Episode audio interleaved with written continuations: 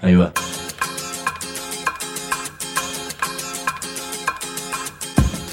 La Vaca es una colecta de recursos, es una cooperativa de trabajo, es una página web, un periódico mensual, una editorial, una cátedra, un bar.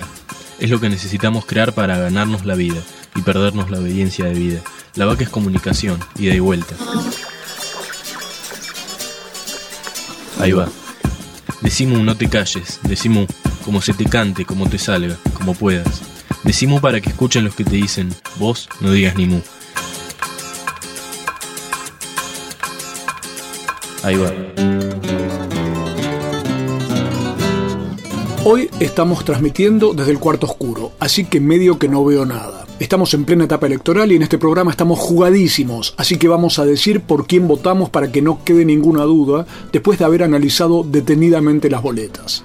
Votamos por los proyectos autogestivos, votamos por las fábricas y empresas recuperadas, votamos por las comunidades de todo el país que se organizan en asambleas frente a las mineras, frente al fracking, frente a las fumigaciones y básicamente frente a las injusticias y los atropellos que nunca faltan. Todos heredan un linaje por el que también votamos, el de los organismos de derechos humanos. Y por eso mismo votamos a los pueblos originarios, votamos por las escuelas de gestión social, por las cooperativas de trabajo, por las radios comunitarias, por las revistas culturales independientes, votamos por las mujeres, por muchas más, por ni una menos y votamos por la diversidad porque la diversidad hace la fuerza. Votamos por los proyectos agroecológicos, votamos por las facultades y universidades que no se consideran casas de altos estudios, sino parte de la comunidad. Votamos por los que impulsan la soberanía alimentaria, la salud mental, los derechos de las personas y la justicia social.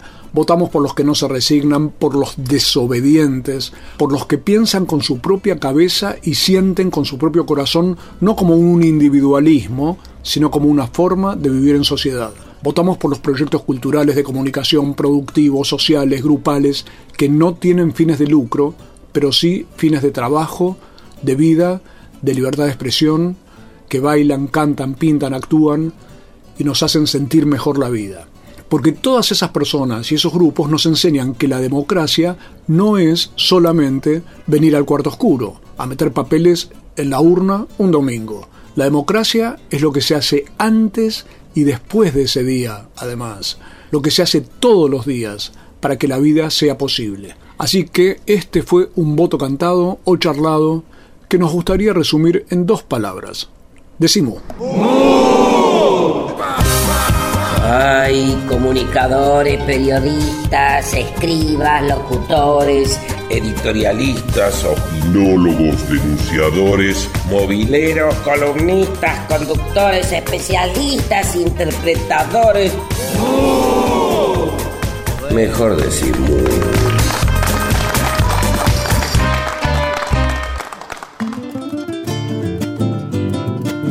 Hay muchos temas en la Argentina que son dominantes, pero hay uno de ellos, o una serie de problemas que creo, que están concatenados, que para mí son cruciales. Voy a ver si ahora a ver si, yo estoy loco o, o si me dan la razón en este tema. La cuestión del modelo productivo, la soja, los transgénicos, la cantidad de veneno que se está echando sobre los suelos, en el agua, en el aire, los efectos sociales que tiene esto, y sobre estos temas no todo el mundo habla, o habla muy poquita gente. Entre la poca gente que habla, pero eso sí, cabeza dura y que habla desde hace muchos años, se encuentra el doctor Horacio Lucero y hoy estamos transmitiendo el programa desde Resistencia, Chaco. Y el doctor Horacio Lucero es uno de los que empezó desde su oficio y su profesión como biólogo, ¿no es cierto? Bioquímico, sí. Bioquímico. Sí. La la denuncia, digamos, el desenmascaramiento de lo que estaba ocurriendo a partir de lo que vos, Horacio, veías en tu laboratorio. Quisiera saber, a ver, como primera ubicación, ya que estoy en resistencia y con un clima maravilloso, calorcito y demás, pero te quiero preguntar esto, ¿cómo fue ese arranque en el cual vos de pronto percibiste que había un problema con algo que supuestamente no era problemático. Exacto. Fue mm, una, cuestión, digamos, aleatoria, porque apareció en forma eh, espontánea en mi consultorio. Yo tengo un laboratorio de genética. En mi actividad privada, en ese momento yo no tenía el laboratorio de investigación aquí en, la universidad. Tenía actividad privada eh, haciendo estudios genéticos en niños que eran derivados del hospital pediátrico de resistencia y desde el hospital los derivaban al laboratorio eh, que yo tengo a nivel privado para poder hacerle estudios cromosómicos. Los estudios cromosómicos son los que pueden detectar si, se, si un niño nace con algún síndrome genético que esté asociado a alguna, en este caso, malformación. Eran chicos que venían con alguna malformación, nacían en el hospital y para descartar que se tratara de un síndrome genético, eh, lo primero que hay que hacer es descartar que no tenga alteraciones cromosómicas. Que los cromosomas es un, nivel de empaquetamiento del ADN, o sea, ahí está la información genética de todo lo que vamos a hacer a lo largo de nuestra vida. ¿no? Entonces, este, yo empecé a hacer estudios, en realidad siempre hice estudios a estos niños con algún tipo de malformación, pero me, particularmente me llamó mucho la atención una niña que llegó en el año 93, fue el primer caso que me llegó a mí que me hizo encender una luz de alarma, porque era una niña que le faltaban los dos miembros superiores. Los brazos. Exacto. Tenía lo que nosotros llamamos focomelia, son como aletas de foca, por eso de ahí viene su nombre, eh, donde hay esbozos de brazos y en uno de los brazos que era más largo tenía como un esbozo de mano, sin llegar a ser una mano y un fémur izquierdo más corto. Por lo tanto, tenía serias malformaciones, todas en una misma paciente. Claro. Cuando aparece una cosa así, cualquiera, cualquier persona que tenga conocimientos de genética tiene que preguntarse si no existió alguna medicación, por ejemplo, que haya tomado la madre, que pudo haber producido esa malformación, o que no haya habido una alteración este, en el medio ambiente con algún tóxico importante que haya producido eso. Por lo tanto, yo hago un cuestionario bastante detallado, primero para ver si no tomó alguna medicación, porque ustedes saben de que a las embarazadas no se le da ni aspirina en, las primeras semanas de gestación justamente por este riesgo, ¿no? Porque hasta pueden perder el bebé y el, el organismo tiene su propio control de calidad. Por lo tanto, cuando hay un producto fallado, lo desecha en el mejor de los casos. Ahora, puede pasar ese control de calidad y nacer con serias malformaciones genéticas, o congénitas en este caso. Congénito quiere decir que están presentes al momento del nacimiento las malformaciones, eso quiere decir congénito, pero no te está diciendo la causa. Entonces, este, hablando con esta madre, ella me cuenta, cuando yo le pregunto a qué se dedicaba, me dice que trabajaba en el campo, eh, en el cual mientras ella estaba trabajando eh, rutinariamente se aplicaban plaguicidas desde un avión estando ella dentro del campo, ella y otras personas. Lo que pasa es que ella estaba embarazada en ese momento. Y eso solo, ese relato solo, a mí me dice de que esas malformaciones fueron producidas por los plaguicidas sin que yo haga ningún estudio. ¿Por qué? Porque las empresas que venden esos, esos plaguicidas hacen estudios en ratas preñadas y este, van exponiéndolo a, serie, a, una serie de, eh, de diferentes concentraciones de ese veneno, de ese tóxico, para ver qué alteraciones tienen las ratas preñadas cuando, o qué alteraciones tienen la descendencia cuando las ratas son expuestas a esto. Y están descritas perfectamente bien cuáles son las malformaciones que producen. Entonces ellos te dicen cuáles son, por ejemplo, la dosis letal 50, que mata el 50% de la población expuesta pero después te describen cuáles son las malformaciones que puede producir. Claro. Por lo tanto, nadie va a pensar de que a un ser humano se lo va a exponer en, en esa edad gestacional a una sustancia tan tóxica.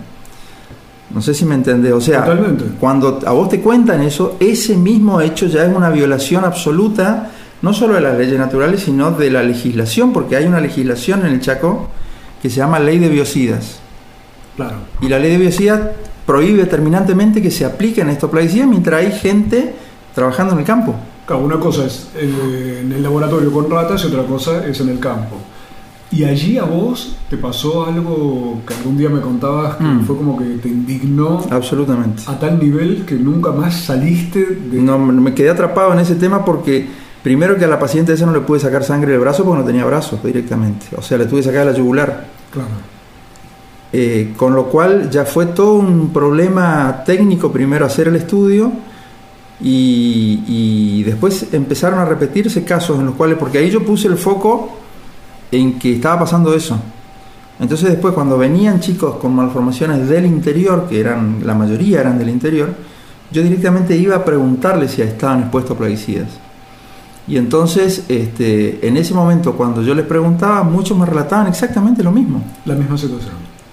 O que estaban expuestos por vía aérea o que vivían en zonas pegadas a campos, mientras ellos estaban este, en los las primeras semanas de gestación, lo cual es absolutamente este, tóxico para el embrión, ¿no es cierto? Pero estamos hablando de un momento en el cual vos comprendiste esta situación que era anterior incluso a, Al modelo transgénico. al modelo transgénico en sí. Sí, sí, y, por- y a partir de ese momento, pero vos, al seguir estudiando, te topaste luego con esa situación del glifosato y el modelo transgénico. Después el problema se vio aumentado exponencialmente porque vino el modelo transgénico que justamente el modelo transgénico se instaura a partir de la venta cada vez mayor de plaguicida, porque por algo se hace para tener más rinde y que ese producto admita cada vez cantidades mayores de plaguicidas. Entonces el problema se vio aumentado. Pero ya este, yo empecé a buscar literatura en esa época, mediados de los 90, a ver qué, qué experiencia había en otros lugares de esta misma, de esta misma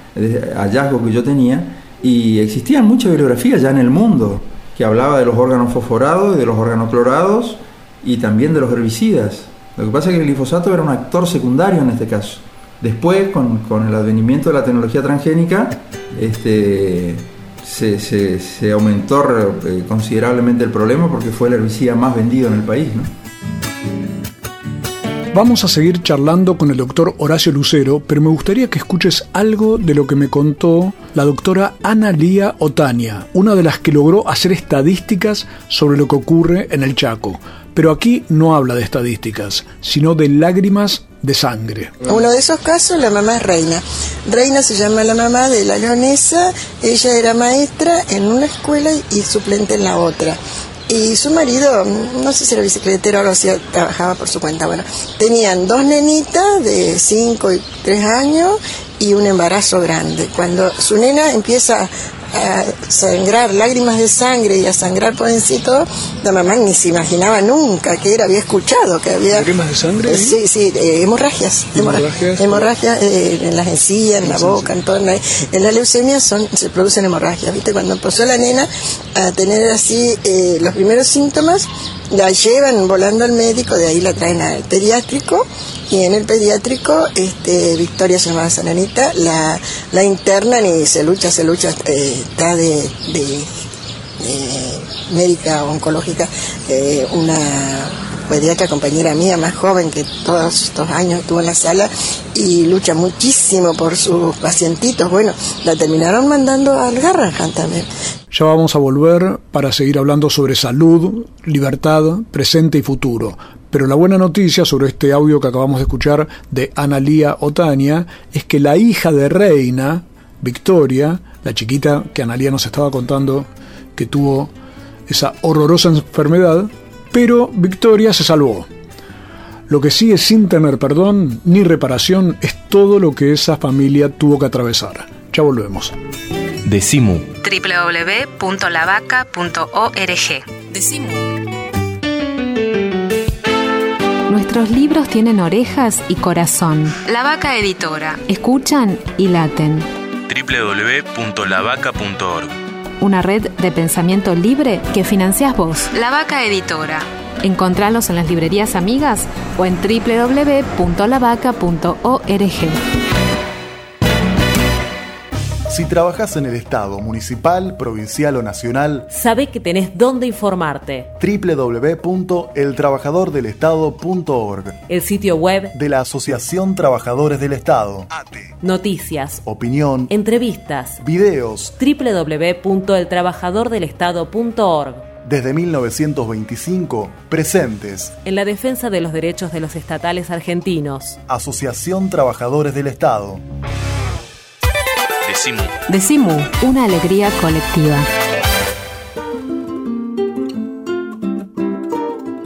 Estamos en Resistencia Chaco, estamos en Decimú, el programa de la Cooperativa de Trabajo La Vaca que se puede escuchar siempre por la página de Farco, el Foro Argentino de Radios Comunitarias, o en La Vaca, que es www.lavaca.org. Estoy en una universidad, la Universidad Nacional del Nordeste, en el laboratorio del doctor Horacio Lucero, Raúl Horacio Lucero iba a decirte, pero todos te conocen como Horacio, ¿no es Sí, cierto? sí, sí. Raúl me gusta menos, entonces uso el segundo nombre. Así que vamos a dejarlo como Horacio, una de las personas que, junto con algún puñadito de científicos, entre los cuales por supuesto siempre recordamos al doctor Andrés Carrasco, alzó la voz para denunciar lo que estaban viendo en su trabajo como científicos, como investigadores, con respecto a los efectos en la salud del modelo sojero, de la aplicación de agrotóxicos, de la cuestión de los transgénicos. Yo pienso, Horacio, usé la palabra investigadores, me hace acordar a las novelas policiales en las cuales los investigadores son los detectives, y ustedes tuvieron algo detectivesco en el sentido de poder detectar justamente algo, pero a la vez salir a denunciarlo. A Carrasco no- no ganó muchos amigos, intuyo que vos tampoco. Sí, es más, eh, este, te quedás con, con un puñadito de, de personas que todavía hasta el día de hoy no entienden muy bien en qué uno se metió porque eh, en más de una ocasión he tenido, este, este, digamos, como, como consejos bastante raros, vos tenés hijos chicos, dedícate a otra cosa. Ah, mira. Con- sí, ¿Qué tipo de gente te decía esto? Un jefe que yo tenía. O sea, O sea, quédate tranquilo, no denuncies más, tenés hijos. sí. Es, eh, es un consejo raro, tenés razón. Es un consejo raro, entonces justamente mi, mi, mi, mi respuesta a eso era que justamente yo lo hacía por mis hijos, porque en realidad nosotros estamos comiendo muy mal y estamos expuestos a este tipo de cosas hace 20 años, pero yo tengo 53 años, o sea que tuve una parte de mi vida en la cual estaba medianamente controlado esto, ¿no? Es- Este problema en particular, digo, ¿no?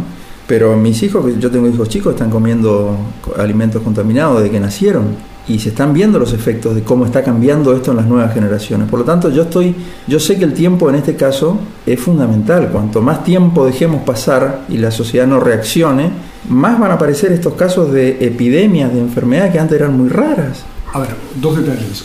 ¿Cuántos hijos tenés? Cinco. Cinco. Cuando me hablas de epidemias, ¿a qué te referís? Y por ¿Qué ejemplo, estás pensando? Y estoy pensando, por ejemplo, en la intolerancia al gluten, que es una cosa que antes era rarísimo encontrar intolerancia al gluten, enfermedad celíaca, era una enfermedad... eh, Sí, vos, te, habrás- te acordarás que los- para encontrar pacientes este, con esta patología eran, eran cosas raras, Muy poco común. muy poco común. Nosotros en este instituto donde trabajamos hay cerca de 7 personas entre 25 investigadores que tienen esa patología. ¿Siete de 25? Sí. Ah, de, de- personas adultas estoy hablando, ¿eh? Cuando antes era una enfermedad que vos las diagnosticabas en, en- en las, digamos, los primeros años de vida y tenía su tratamiento. Bueno, acá hay cada vez más personas adultas que están desarrollando intolerancia al gluten y enfermedad celíaca, por ejemplo. Entonces vos decís, y esto se está viendo en Estados Unidos y hay publicaciones que están relacionando, yo las tengo y te las puedo mostrar ahora porque este, es más fácil cuando hablamos mano a mano porque tengo la documentación aquí, como para decirte, este trabajo está emparentando directamente los volúmenes de herbicida que se están vendiendo en Estados Unidos con algunas patologías relacionadas a la dieta occidental, llámese intolerancia al gluten, diabetes, este, otras enfermedades tipo neurodegenerativas, Alzheimer y Parkinson. Entonces, este, las alertas están saliendo por todos lados, porque como dice Damián Berseñasi en, en Rosario, eh, el mapa de las enfermedades en la Argentina está cambiando abruptamente. claro. De qué se enferma la gente y de qué se muere. Damián lo sabe además porque eh, ha organizado los campamentos sanitarios que la Universidad de Rosario realiza en distintos pueblos de las provincias, justamente los más afectados por esta cuestión de agrotóxicos. Pero alto ahí. Vos me decías que tenías un conocido, este jefe, que te hablaba de tus hijos en tono un poquito Sí. complicado, Sí. un poco amenazante casi. Pero vos a la vez decís, bueno, pero justamente por mis hijos y por el tema de la alimentación. Entonces, estás hablando de ¿Qué tienen los alimentos? ¿El tema de los herbicidas, el tema de los insecticidas o estás también hablando de lo transgénico? Las dos cosas juntas. Las dos cosas. Sí, porque eh, el- la ruta metabólica que están describiendo como que produce esto, este cambio es una ruta metabólica que está relacionada específicamente a la presencia del herbicida en los alimentos, a los restos de herbicida en el alimento. Lo que, lo que mm, puede producir el alimento transgénico todavía no se conoce y eso todavía genera más inquietud, ¿no? Más inquietud todavía porque no se sabe qué. O sea, yo como esto y digo no pasa nada porque no me pasa nada al día siguiente o al otro día. Uno está acostumbrado a que los alimentos que le hacen mal le hacen mal automáticamente. Absolutamente. Vos estás hablando de otra cosa que es cómo esto se va acumulando en nuestro cuerpo y el efecto que a través de los años. No, porque era lo que hablábamos la otra vez, o sea, eh, de alguna manera vos no estás respetando las leyes naturales de la evolución, porque estás metiendo material este, genético en alimentos que, que- entran al cuerpo, que son metabolizados en el cuerpo, en el cual vos no tenés idea de cuál es la interacción que puede tener ese gen extraño sobre nuestro metabolismo y sobre nuestro ADN. Se sabe de que hay virus, por ejemplo, que cuando te infectan pueden incorporar su ADN al- al ADN de la célula del huésped y generar algún proceso tumorogénico, por ejemplo. Esto vos lo sabés y sos científico, lo intuís, has hecho experiencias, pero lo tienen que saber muchísimos otros científicos. Sí, ¿Por qué no hay más científicos que hablen de estas cosas? Esto del puñadito que decíamos de los, de los que sí intervinieron, pero hay muchos que omiten el tema o no se meten. ¿Qué está pasando con la ciencia hoy con respecto a esta cuestión? Eh, en principio yo te tengo que decir que hay un, acá hay como una experiencia local en la cual yo conozco personas de, mi ámbito, de, la salud, que han hablado y han tenido serias represalias. Represalias a nivel de, este, llamados este, telefónicos, donde ponían este, su trabajo eh, como diciendo, bueno, eh, tu fuente de trabajo está, está en juego, o sea, presiones muy fuertes de gente que habló una vez y supo que le iba a traer demasiados problemas y no habló más, de gente que está en la trinchera, que está atendiendo eh, chicos con leucemia, por ejemplo. Ajá. ¿No es cierto? Que ellos veían y lo siguen viendo de que vienen de zonas de alta producción agrícola. La mayoría de los chicos que vienen y se atienden en los hospitales públicos. Y eso ha pasado y la presión, por ejemplo, de la gente que está trabajando a nivel estatal eh, ha sido muy grande. Yo, eh, en principio, si bien fueron hechos aislados estos de presiones que yo te conté, eh, nunca he sentido así una, una- un acoso muy importante a partir de la universidad. Es más, hace tanto tiempo que yo estoy hablando de esto que hubo cambio de autoridades en el medio. Y vos, claro, siempre, siempre reiterando tu postura y tus... Ahora han cambiado algunas cosas y ya me están llamando de la universidad para hacerme notas y para que publique las cosas que yo estoy haciendo. Se aprobaron proyectos de investigación, por Claro. ejemplo, relacionados a esto que antes yo los presentaba y no se aprobaban, por ejemplo. Porque ha cambiado también el, El contexto, el ¿no? contexto del país. Entonces hay mucha más gente y la masa crítica que está hablando de esto ha crecido mm, en forma importante, ¿no? Antes de seguir la charla con el doctor Horacio Lucero en Resistencia Chaco, quiero presentarte a don Mariano Peñalosa, com que hizo una de las primeras denuncias que permitieron frenar las fumigaciones Campo Medina y Campo Nuevo allí en la zona de Pampa del Indio, en el Chaco. Toda la investigación podés leerla en MU, se la puede buscar en www.lavaca.org para leer completo todo el trabajo que hicimos allí, pero te cuento que don Mariano sufrió un ACV y aquí nos cuenta lo que hoy tiene en, en su terreno a metros del alambrado de la corporación sojera Unitec Agro, que era la que fumigaba, la que provocó tanta enfermedad y tanta muerte en Tierras Com. Esto nos dice Mariano Peñalosa. Acá teníamos quinta. teníamos, claro, teníamos quinta, teníamos plantas de naranja, claro. teníamos mandarina, teníamos granada que para los chicos, Sí. teníamos durano, pero todo se nos hundió por el tema del, veneno que vuelcan para Yuyo. Secó todo. Y ahora estamos procurando con esta con estas plantitas y estamos queriendo volver otra vez a plantar otra vez de vuelta. Aunque no, no voy a alcanzar con, con, la, con la edad que tengo, pero para mi nieto, para los hijos de mi hijo, para que tengan su, su alimento al día que tengan la planta. Ya volvemos porque esto no es un programa de radio. Esto es Decimu. Decimu. www.lavaca.org. Decimu.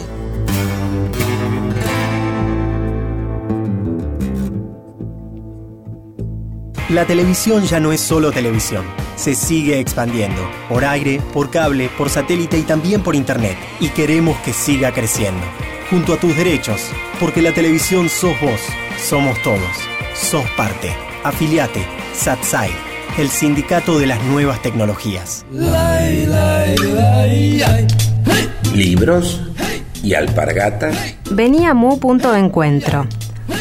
mate y bizcochitos, DVDs y dulces, Hipólito Yrigoyen 1440. remeras y empanadas, carteras y revistas, zapatillas y CDs, bijú y detergente, ropa y berenjenas de diseño, yuyos y videos ecológicos, camisas y camisolas, comida casera y económica, música y poesía, proyecciones y recitales, actividades con entrada libre y gratuita. Vení a Mu Punto de Encuentro.